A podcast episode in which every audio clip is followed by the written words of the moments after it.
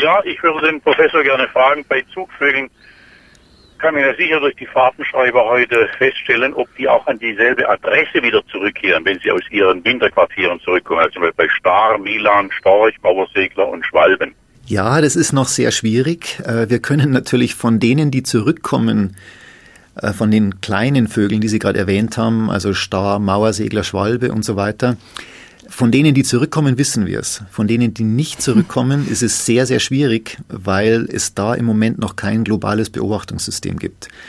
Dafür hat ja. aber Gott sei Dank die Deutsche Luft- und Raumfahrtagentur sich entschieden, ein neues System mit uns zusammen zu etablieren.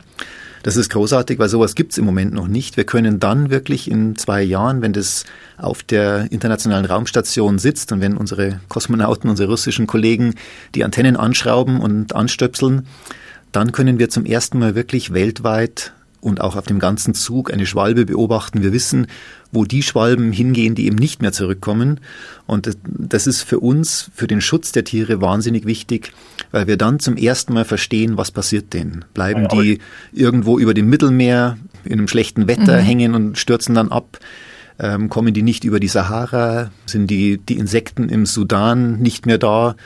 Oder werden die irgendwie Pestizid behandelt oder was passiert den Schwalben wirklich? Mhm. Aber es gibt immerhin Vögel, die an denselben Nistkasten zum Beispiel zurückkehren. Genau. Das ist unglaublich spannend, wie die das finden. Äh, wir haben da schon ein paar Hinweise dafür, wie sowas funktionieren kann, diese Navigation zwischen Kontinenten und dass die dann wirklich dieselbe Schwalbe wieder zum selben Nest zurückkommt, Jahr nach Jahr für Jahr.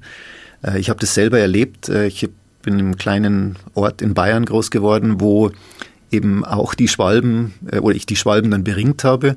Und da war es wirklich so, dass dieselbe Schwalbe zum selben Nest immer wieder zurückkommt. Und das ist faszinierend, wenn man sich vorstellt, die war zwischendrin in Südafrika.